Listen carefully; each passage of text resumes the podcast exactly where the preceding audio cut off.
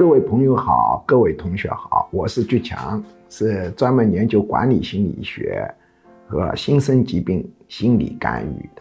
我们中国人大多数对日本人的印象非常糟糕，尤其是第二次世界大战的时候，侵华日军在中国大地表现的残暴性远远超过他们的同盟国德国军队以及意大利军队。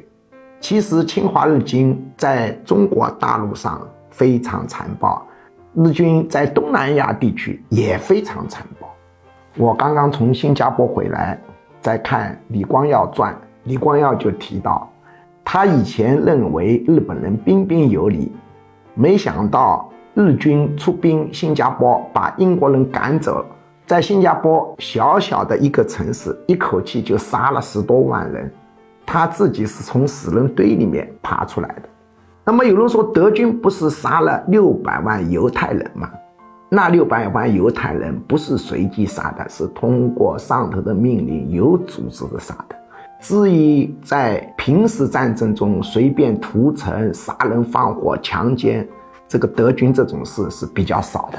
而且德军纪律很严明，如果你犯了强奸罪，他们就罚这个德军去做太监，把那个关键的东西割了。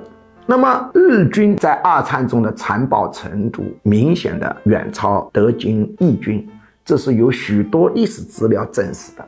为什么日军的残暴程度这么高呢？第一个原因是基因原因。我们都知道，日本人的基因跟我们汉人的基因有很大的重叠性。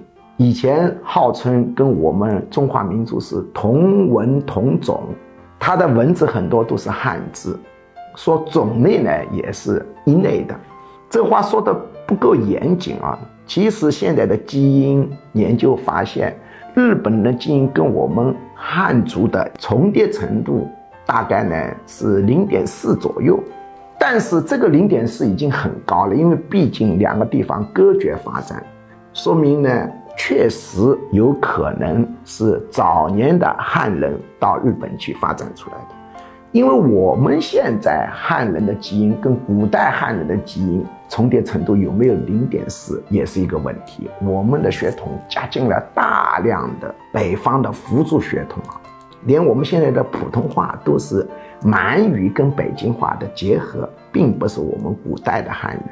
那么日本人的基因有汉族的。成分，那么我们想来应该是不错的，因为我们汉人是世界最聪明的两个民族之一嘛。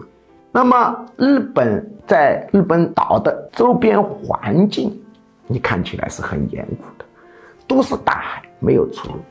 但它又不是热带，不像马来西亚、印度尼西亚是热带，人生存很容易，随便弄点果子都能活。物质条件生产很严苛，又是大海，无法出路。人口在那里繁衍，于是就形成了强烈的一个竞争。日本国真正的统一其实是明治维新，历史上上千年它就没有真正统一过，号称是统一，实际是永远分裂的。包括幕府将军也是各家诸侯当中民意的一个头，大诸侯而已。天皇更是管不了这些人。那么几千年。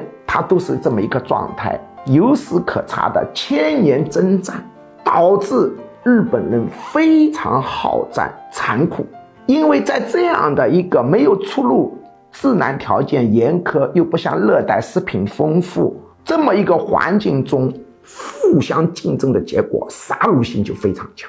你熟读日本的历史，日本人古代杀人就非常利索。他杀人利索到什么地步呢？连自己剖腹这种事情也干了很多。你们看，其他的文化体有这样动不动自己割肚子的吗？你像一个人自己都敢杀，那杀别人自然不在话下。那么，在这样的一个基因竞赛当中，比较仁慈的基因呢就被淘汰掉了。上千年的不断的进化、演化、选择、淘汰，留下的基因残暴性就非常的高，这是基因原因。第二个原因，心理学讲究平衡的，日本人的特点就是彬彬有礼，非常克制，非常遵守规则。那我们知道，一个人长期的稳定的行为，他一定是一体两面，否则他就没办法维持平衡，他就要倒台，要么变成心理疾病，要么就崩溃掉。高度的克制自己，背后一定要配上一个非常放荡放纵的一个特征，否则他就平衡不了。这就是阴阳平衡嘛。所以你看日本的那个岛国电影啊，非常的变态。他们的这个电视里头可以表演互相吃粑粑，这么恶心的节目都有，为什么呢？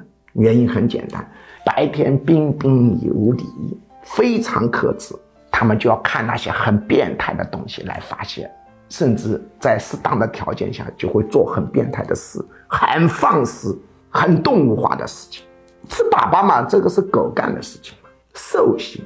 所以日军在征战过程当中，突然外部约束没了，他由于过于的克制自己，必然伴随一种兽性的高度发挥，所以这种高度压抑的产物的反面，它就爆发出来了。所以日军非常的残暴。所以你现在跟日本人打交道，你看到他彬彬有礼，很遵守规则，这当然也是对的啊，你要小心哦。